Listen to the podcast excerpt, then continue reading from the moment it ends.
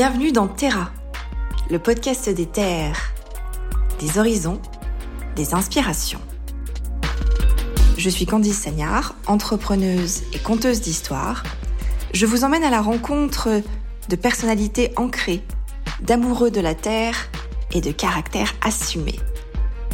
Embarquement immédiat pour un voyage en terre inconnue. C'est Terra et c'est maintenant. Bonjour à tous et bienvenue dans Terra, le podcast des terres. Je suis ravie de vous accueillir pour ce nouvel épisode avec une invitée qui nous vient du sud, des Corbières maritimes et plus précisément des cépages languedociens. On va à Périac de Mer aujourd'hui avec notre invitée qui est vigneronne et qui s'appelle Magali Roux. Bonjour Magali. Bonjour.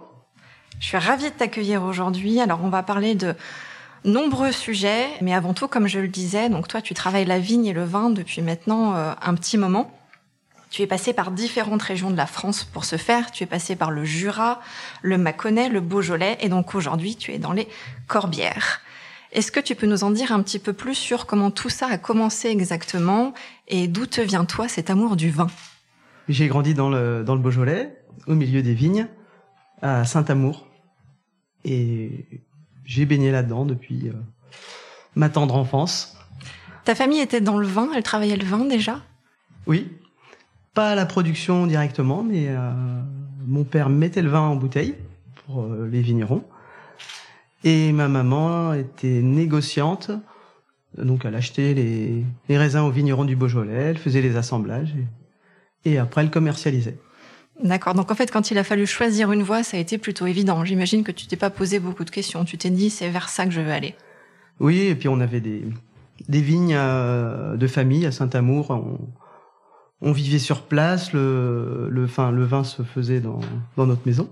Mhm. Du coup, j'ai grandi avec euh, les bonnes odeurs de fermentation que j'ai toujours adorées. J'ai toujours fait les, les vendanges et, et une ambiance euh, fabuleuse dans le Beaujolais de, de fêtes, de vendanges, de, de convivialité. de- j'ai toujours adoré ça, donc euh, j'y suis pas venu tout de suite, mais j'y suis revenu très vite. D'accord. Quand tu dis que tu es pas venu tout de suite, c'est parce que tu as eu une vie avant ça? Tu as eu un autre parcours? Oui, mais tr- très court, D'accord. très court. J'ai commencé une école euh, d'archi, et voilà, parce que ça me plaisait, mais pas suffisamment pour euh, pour euh, faire carrière là. Et, et puis j'avais besoin d'être dans la nature, euh, d'être proche de la terre, et et puis de des des odeurs que j'ai toujours adoré de de fermentation, de choses comme ça. D'accord. Justement, tu parlais de ces odeurs-là, de ces sensations. C'est quoi les, les odeurs de ton enfance? Celles dont tu te rappelles? Bah, c'est beaucoup la fermentation parce que ça, ça, dé- ça dégage beaucoup. Et puis il y a tous les souvenirs qui vont avec. Et même, euh, même l'été, euh, d'entendre les, tracteurs, euh, les, les sirènes des traitements qui peuvent insupporter plein de gens, moi ça me berce. Parce que j'ai grandi au milieu de ça. non, n'importe quelle tondeuse à gazon ou quoi, ça, je sais pas, c'est les bruits de la campagne. C'est un besoin chez toi de travailler dehors, d'être en contact avec la terre, avec la nature. C'est quelque chose qui est, je sais pas si je peux dire viscéral, mais au moins important. Oui, oui, bah, j'ai toujours euh, les mains un peu dans la dans, dans la verdure, quoi, dans les après que ce soit euh, mon petit jardin, les fleurs, les enfin j'ai toujours besoin de de ça, oui. Est-ce que je pense qu'on peut se poser la question aussi quand on décide de devenir euh, vigneron ou vigneronne, est-ce qu'il y a un parcours à suivre? Est-ce qu'il y a des études qu'on doit faire ou est-ce qu'on apprend en fait directement euh, quand on va dans les exploitations? Comment ça se passe pour se former? Bah on apprend beaucoup plus dans les exploitations. C'est la formation à l'école. euh, bah, déjà c'est une, obligation pour avoir le droit de s'installer. Ça permet quand même d'avoir des bases. euh, mais c'est vraiment des bases parce que à l'époque, moi je m'intéressais au, bio et c'était très mal vu. Donc quand j'ai voulu échanger euh, avec mes professeurs sur les cultures bio et, et les vins naturels et tout ça, c'était catastrophique quoi. Je me suis fait je me suis fait jeter. Donc c'était un peu longuet de de le faire en mode euh, enfin ces études là en mode très traditionnel avec euh, zéro ouverture derrière. Mais bon, il y a quand même des bases, les maladies de la vigne, il y, a- plein de choses euh, importantes qu'on a appris. aujourd'hui, ça a bien changé et, tant mieux. Oui, on en parlera justement pour voir la façon dont tu te, dont tu te positionnes d'ailleurs toi sur ton exploitation. Donc, tu es passé, je le disais, par différentes régions. C'était un souhait pour euh, voilà te t'offrir de la diversité en fait dans l'expérience ou c'est juste parce que tu as eu des opportunités qui sont présentées dans différents endroits et tu t'es dit je teste, j'essaye? Oui, c'est des opportunités, oui. Ouais. Si j'ai bougé du Beaujolais, c'est parce que euh, j'aurais bien repris les, vignes de famille sur euh, Saint-Amour, mais il y avait un métayer, donc on peut pas déloger un métayer.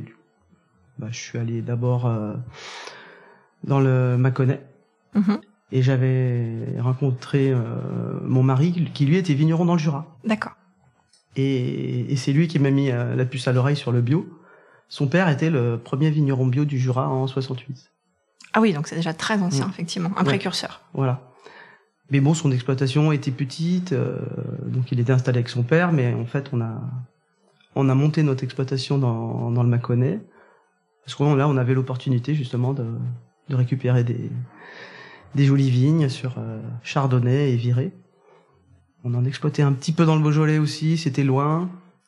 Donc c'est pour ça qu'on n'est pas resté très longtemps et, qu'on est parti euh, dans le sud.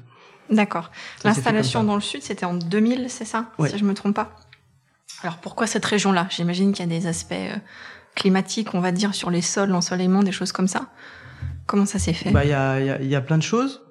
Une, grande diversité. Bah, c'est un vignoble déjà qui est, immense. Euh, moi, j'avais un petit peu travaillé dans cette région. Et en fait, nous, notre souhait, c'était de travailler en bio, d'avoir une exploitation assez regroupée. Notre idéal, c'était la, cave et les vignes autour. Et dans le Languedoc-Roussillon, bon, il y avait tellement de vignes à vendre euh, et à des prix très bas, avec euh, bah, des terroirs magnifiques et, et, surtout pouvoir choisir. Parce que euh, jusqu'à là, quand on reprenait des vignes, c'est les rares que bah, qui se laissait. C'est un petit bout à droite, un petit bout à gauche, c'est compliqué. Là, il y avait vraiment moyen de de créer euh, une entité et, de, choisir un terroir. Quoi. Ça, c'est c'est quand même une grande chance. Donc, on en a visité, on a visité toutes les régions du Languedoc-Roussillon, tous, tous les coins.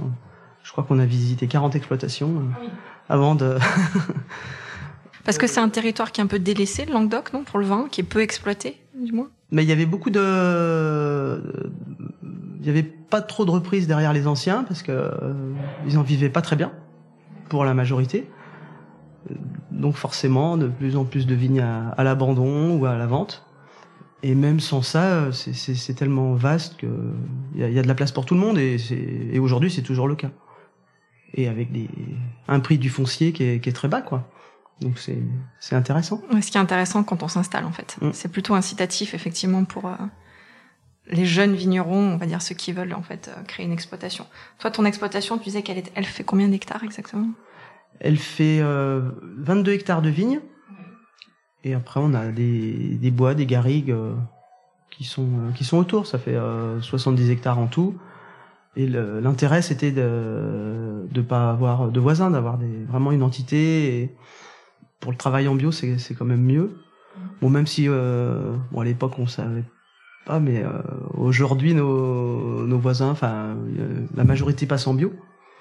Sur, sur notre village, on est une grande majorité en bio maintenant, donc euh, donc c'est beaucoup mieux pour euh, bah, pas se polluer les uns les autres, en tout cas. Parce que c'est une région de vent, donc les les traitements vont facilement chez le chez le voisin, quoi. D'accord. Et donc nous, on voulait vraiment un environnement préservé, avec nos, nos vignes, nos garrigues, petit paradis. C'est bien décrit, ça fait envie. Ce souhait en fait de d'être en bio, c'est quelque chose qui, qui, a toujours été présent chez toi. Tu disais en fait à l'époque, quand euh, avec tes professeurs, c'est quelque chose contre lequel tu as dû batailler parce que ça allait contre les conceptions de l'époque. Est-ce que tu penses que maintenant, on sait que ça va un petit peu mieux, mais c'est c'est quelque chose aussi sur lequel tu peux euh, comment te dire, qui peut venir en soutien en fait de ta politique aussi, en disant voilà, on est sur euh, une appellation, on est en vin bio, et c'est quelque chose que les clients vont rechercher aussi? Les clients le recherchent beaucoup plus euh, aujourd'hui, oui. Et euh, alors je sais que tu es en vin bio, mais on parle aussi, alors il y a des concepts un peu tendance en ce moment, on parle de vin naturel, de vin nature, de vin libre, etc. Est-ce que tu peux nous en dire un petit peu plus là-dessus? Bah ça, ça rejoint mes, mes convictions et, et ce que je fais, bien sûr. Après, c'est toujours difficile euh, ces histoires de vin nature parce que c'est pas c'est pas comme le bio où il y a un label. C'est euh, bon pour faire du vin nature évidemment il faut être en bio, même si c'est pas certifié, mais c'est ça va de soi.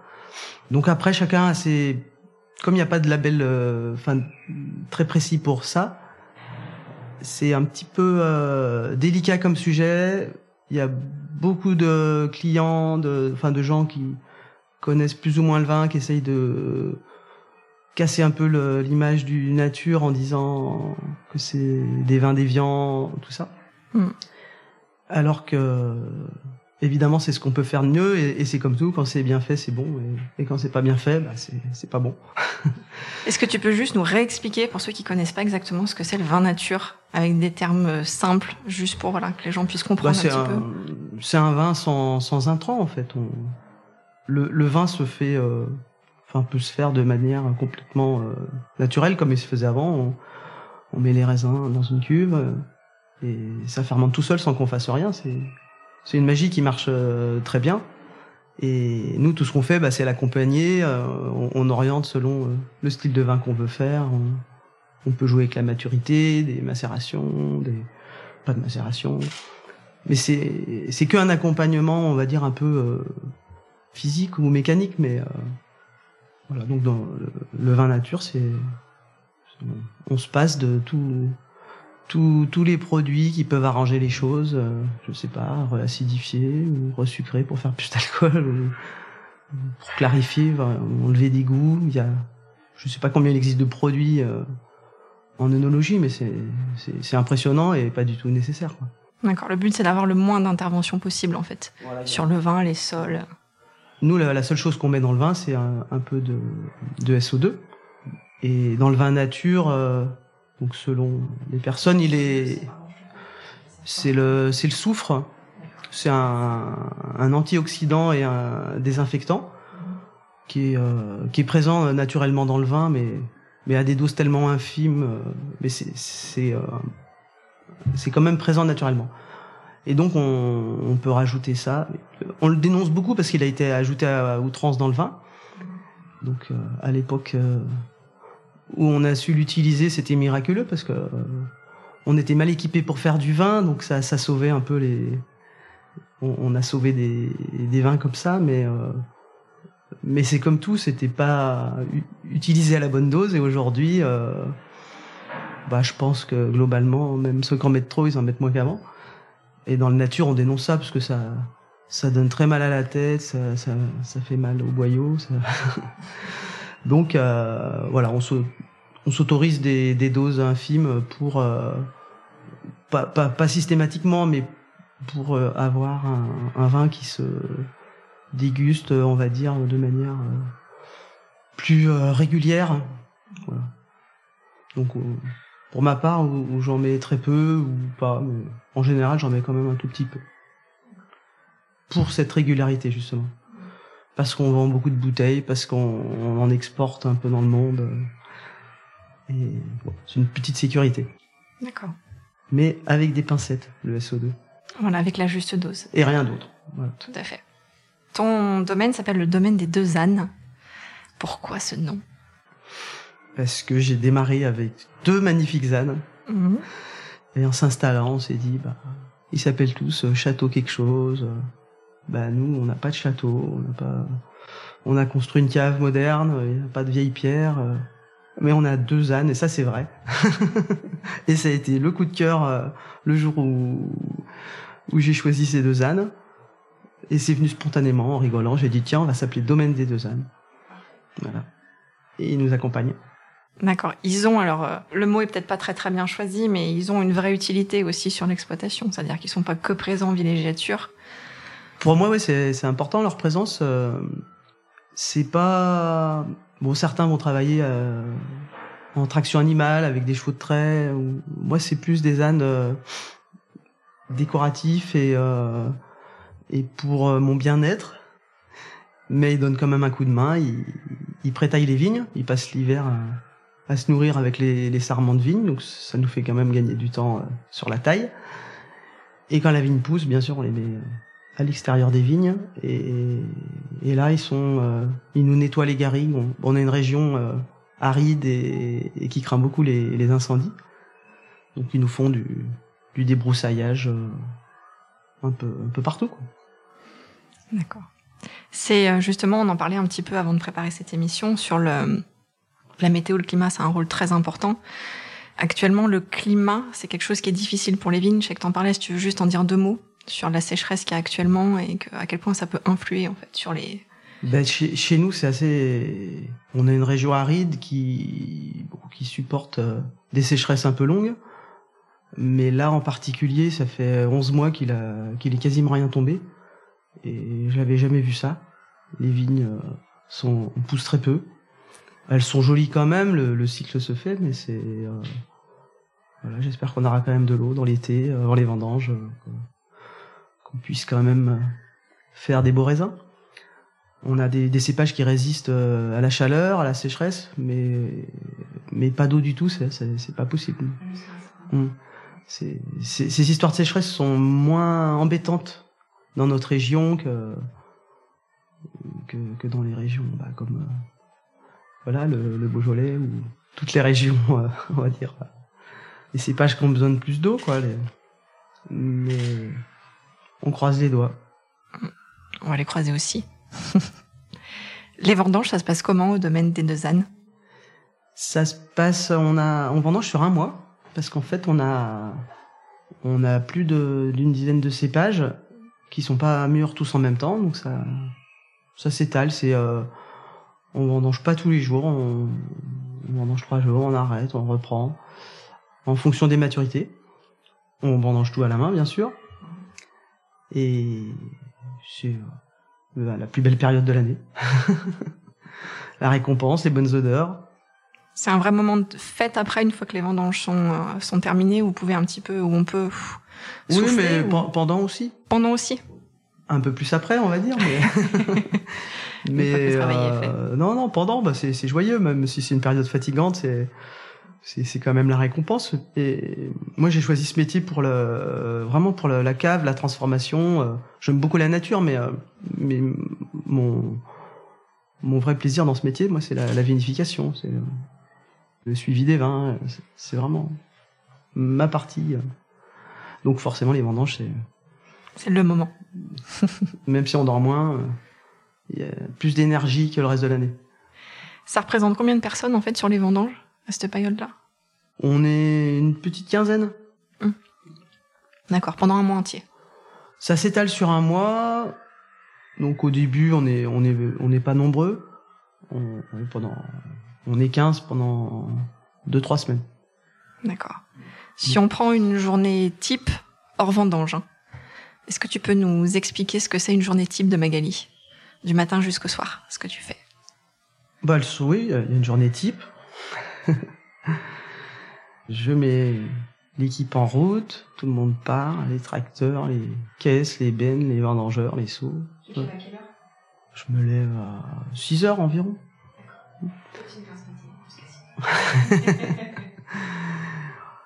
Et une fois que tout ce petit monde est parti, euh, je prépare un petit casse-croûte, du café, euh, un peu de vin, parce qu'au bout de à, mi-parcours de la matinée, on fait un, casse-croûte à la vigne. Et je suis mes densités dans la cave, je coûte tout, je ramène le casse-croûte, je reviens avec euh, un des tractoristes et, et on décharge ensemble, on presse ou on égrappe selon ce qu'on fait. Il y a combien de personnes sur ton exploitation là qui travaillent avec toi toute l'année on, est quatre à l'année. D'accord. Et, et euh, je, je passe la journée dans la cave, euh, je réceptionne les raisins, je fais des, des remontages, des, des pigeages et beaucoup de nettoyage. Le, le boulot de cave, c'est quand même on rince tout le temps. Tes journées se terminent à quelle heure généralement? En temps normal, vers euh, vers 20 heures. Oui, donc c'est quand même des bonnes journées.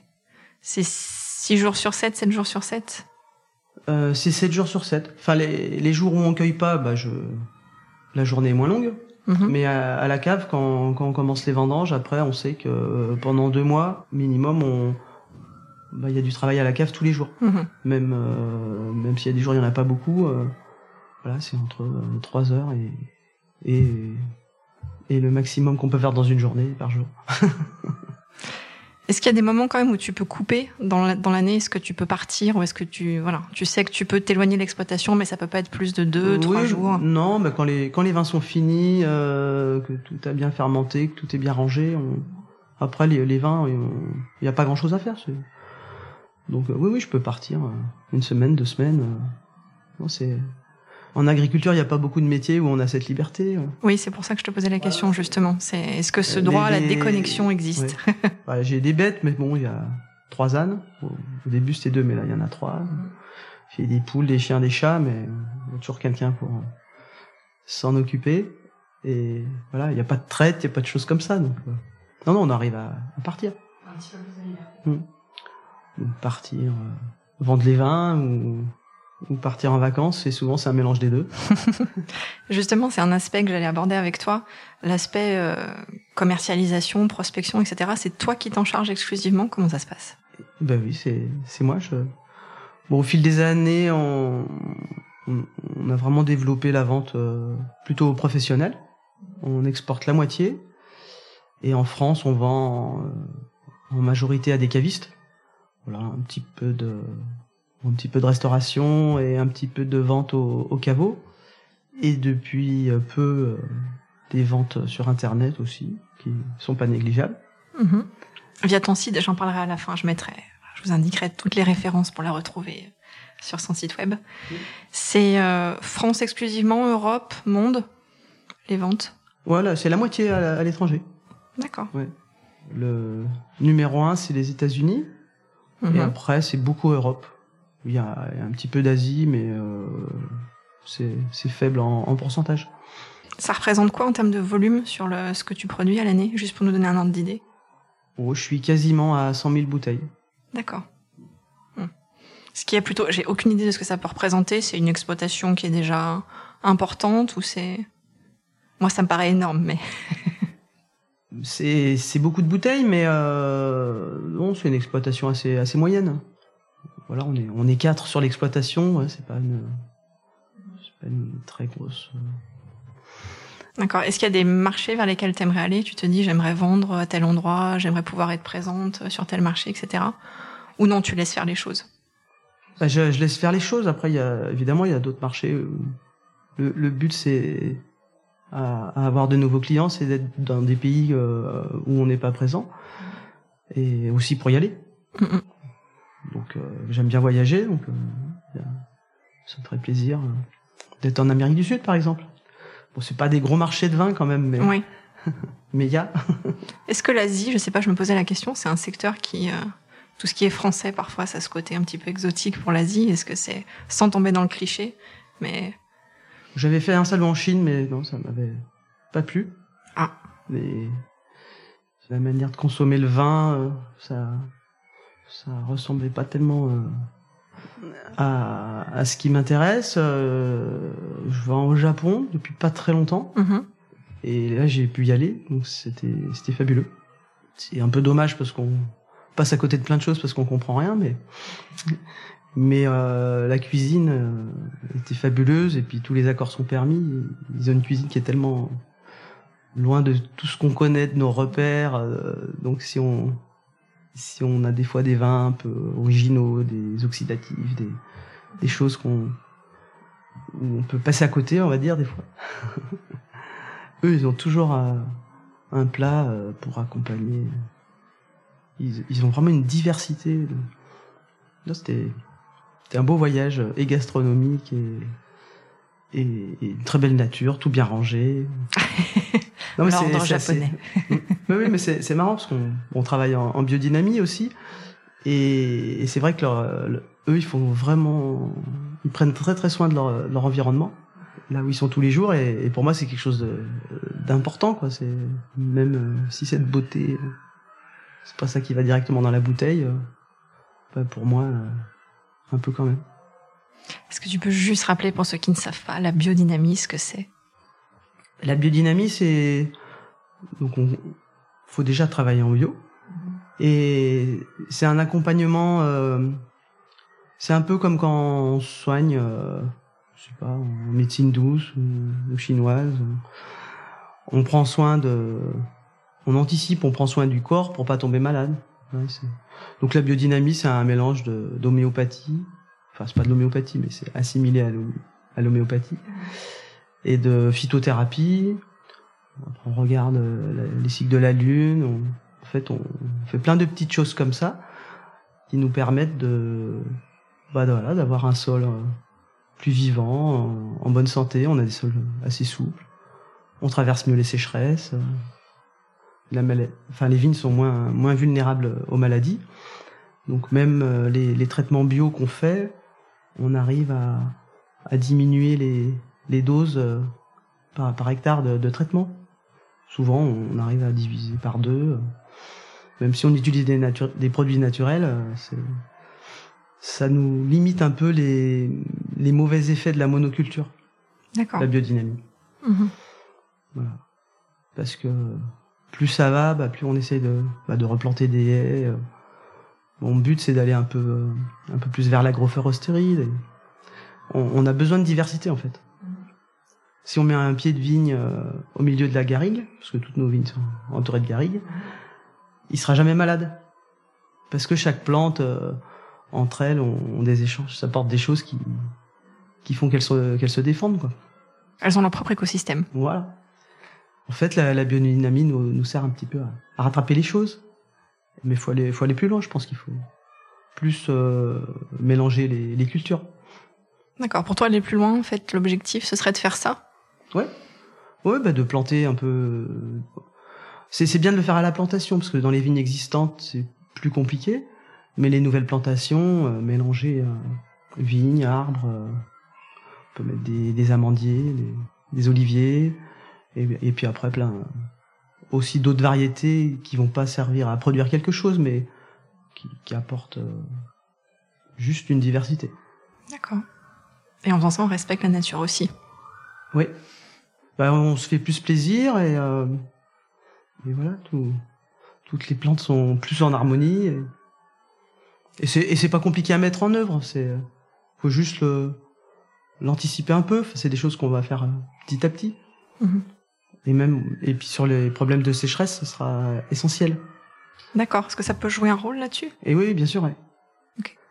Et oui, une, une, parcelle de vigne euh, qui a des qui est coupé de, de rangées d'arbres, ça, ça, ramène beaucoup de, bah, ça, ça, rafraîchit le sol en fait. Puis bon, il se passe plein de choses. Euh, c'est pas que aérien, par, par, le sol, toutes les, les racines euh, communiquent et ça porte en fait, sont complémentaires. Enfin, c'est des systèmes que je suis incapable d'expliquer, mais j'ai. On, on, lit. Non, non, mais on lit plein de choses là-dessus. Non, mais je sais pas le... scientifiquement, j'y connais rien, mais je, ça m'intéresse. Je voulais juste revenir sur les cépages. Tu peux nous en dire un petit peu plus les cépages que tu proposes dans tes vignes Oui, alors on, bon, on fait essentiellement des, des, rouges. On a essentiellement des cépages rouges. Mhm. Donc on a beaucoup de, de Carignan. Et on a donc en rouge on a Carignan, Grenache noir, Mourvèdre, Syrah et Cinsault. On fait aussi du blanc et là, comme on, on en avait très peu, on s'est amusé à planter 10 cépages blancs sur la même parcelle. Donc là, on a récupéré des, cépages euh, anciens, locaux, euh, pour euh, justement qui s'adaptent à notre climat chaud et sec. Parce qu'il y, a, quand même dans notre région beaucoup de cépages rapportés pour pour faire des vins à la mode, ça style chardonnay ou qui sont très bons, mais mais chez nous c'est pas adapté, c'est mûr trop tôt, donc c'est le genre de vinification où là il faut rajouter de l'acide et, et, plein de choses. Si, on a un cépage adapté à, son terroir, on, on fait des, vins euh, équilibrés plus, facilement. Et en blanc, on a, on, a, bah retrouve les cépages rouge en blanc. Donc il y a Grenache blanc, Grenache gris, Carignan blanc, Carignan gris, Terret, euh, Clairette, Bourboulinque, Muscat. dû en oublier. Mais... Je connais pas tout, hein, mais. Voilà. Est-ce qu'il y a des, des, nouveaux, des nouvelles choses que tu aimerais essayer là dans les années à venir Que tu aimerais planter? En cépage? Ouais. Euh, oui, j'aimerais planter du, euh, du mourvèdre gris. C'est très rare, mais je, je connais pas du tout. Je pense pouvoir trouver des, des greffons, parce qu'en fait, nous, on, on greffe tout nous-mêmes aussi.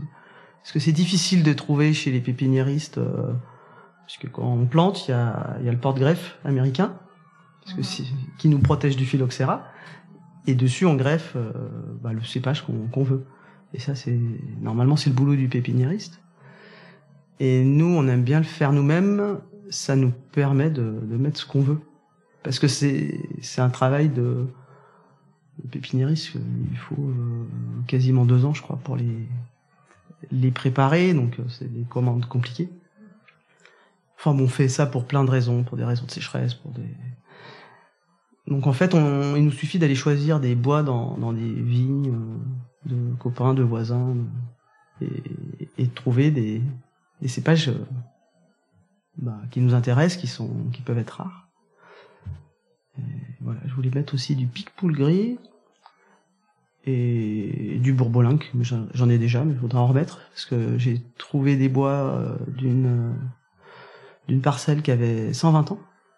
Parce que notre but, c'est de pas mettre de clones. Toujours pour, pour la diversité. Voilà. D'accord, donc ça, c'est en projet pour les euh, prochaines Ça, c'est en projet, ouais. J'ai ouais. déjà une parcelle qui est plantée euh, où c'est que du porte-greffe. Et, et, maintenant, il va falloir la, la greffer, choisir euh, ce qu'on veut mettre dessus. On plante le porte-greffe euh, deux ans avant, voire plus. Moi, ça fait plus parce que ça n'a pas beaucoup grossi. Et après, on, on greffe euh, petit à petit. D'accord, donc tu as toujours une période à peu près de 2-3 ans. En fait, le temps, quand tu anticipes, tu sais que si tu veux que ça sorte, tu as toujours cette période-là. Disons, quand on greffe, euh, on va avoir des raisins tout de suite. Si, si on a déjà planté des porte-greffes qui ont 3-4 ans, ben, on, quand on va greffer, on aura des raisins la première année. Voilà, et si on avait planté des greffés soudés, euh, bah, il aurait fallu attendre 3-4 ans pour avoir des raisins. Enfin, ça, ça, ça revient au même, en fait. D'accord, ok. Est-ce que tu pourrais nous donner, je sais pas, deux ou trois des best-sellers du domaine des deux ânes? Ou ceux que tu aimes le plus, je sais pas, les... Mais, euh, mais je les aime tous parce que je les... C'est compliqué de faire un choix. je les fais... Euh... je les aime tous parce qu'ils euh, se boivent de... C'est des moments différents et voilà. En ce moment, euh, celui que j'ai à cœur, c'est euh, c'est Rikita, ce qui fait... C'est le vin de l'été, voilà. C'est un, c'est une macération carbonique de cinsault et grenache. C'est un rouge euh, assez léger, fruité, voilà, avec le, un peu pulpeux. Donc euh, en ce moment c'est ça et et puis quand on passe à table, euh, un peu plus sérieusement, l'enclos, ça c'est le, okay. C'est ma cuvée avec les vignes les plus vieilles et on va dire euh, sûrement la plus connue, avec euh, une belle étiquette orange parce que parce que quand j'étais enfant c'était ma couleur préférée. Et euh, par exemple, si je te demande, je veux un vin blanc pour l'apéritif, tu me conseilles quoi? Eh ben ma ma cuvée qui s'appelle l'Idizane blanc. Qui est issue de cette parcelle où j'ai les les dix cépages.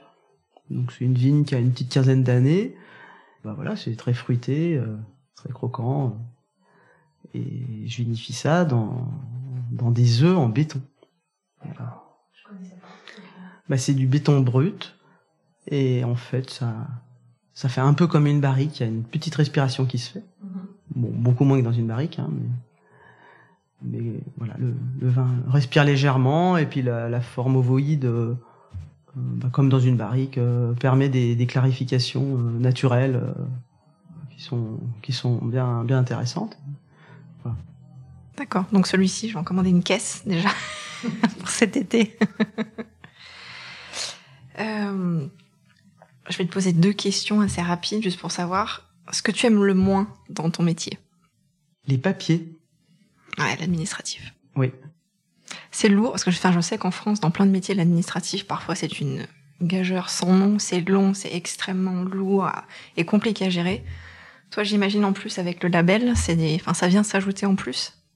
Oui, ça vient s'ajouter en plus. C'est dommage qu'on on soit obligé de justifier de, de ce qu'on met pas, plutôt que le contraire.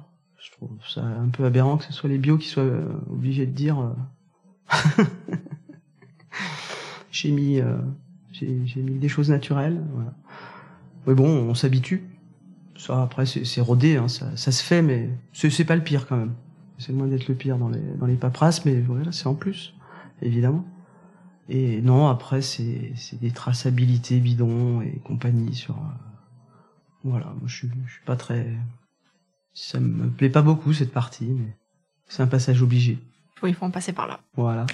Et la question facile, ce que tu aimes le plus dans ton métier L'apéro. ça, ça vient du cœur. Parfait. Bah oui, il y a plein de gens qui qui rêvent d'être vignerons, qui adorent le vin. Donc euh, voilà, si on, a souvent l'occasion de de partager ce qu'on fait et, et, et puis avec d'autres vignerons. C'est vraiment sympa. On fait beaucoup d'échanges avec les autres vignerons, des, des, de bouteilles, de repas, de, voilà, on ouvre plein de choses, on goûte plein de choses. Bon, des fois on fait peur, on ouvre 50 bouteilles, mais mais on, mais on les finit pas toutes. Oui. Est-ce qu'on peut te rendre visite sur ton exploitation? Et oui, bien sûr, oui. Donc on encourage ceux qui nous écoutent à, à venir te voir. Je vais rappeler aussi l'adresse du site web si vous voulez en savoir plus. On peut commander aussi directement sur le site. Et il y a la liste des revendeurs aussi, je crois, hein, sur le site internet. Il y a, il y a tous les cavistes, oui. Voilà. Donc c'est domaine des deux ânes.com, domaine des deux ânes tout accroché. N'hésitez pas à aller faire un tour et à aller rencontrer aussi Magali, qui sera très contente de vous voir et d'échanger avec vous et de vous raconter un petit peu son histoire et de vous parler vin. Je te remercie pour ce moment qu'on a passé ensemble. C'était très agréable. J'ai appris plein de choses. Donc un grand merci à toi. Et on te souhaite euh, un bel été, des bonnes vendanges et de la pluie. On va te souhaiter de la pluie. bah, merci beaucoup, Candice. Merci Magali. Voilà, cet épisode est terminé. Je vous remercie de nous avoir suivis sur Terra et je vous dis à très bientôt pour un prochain épisode.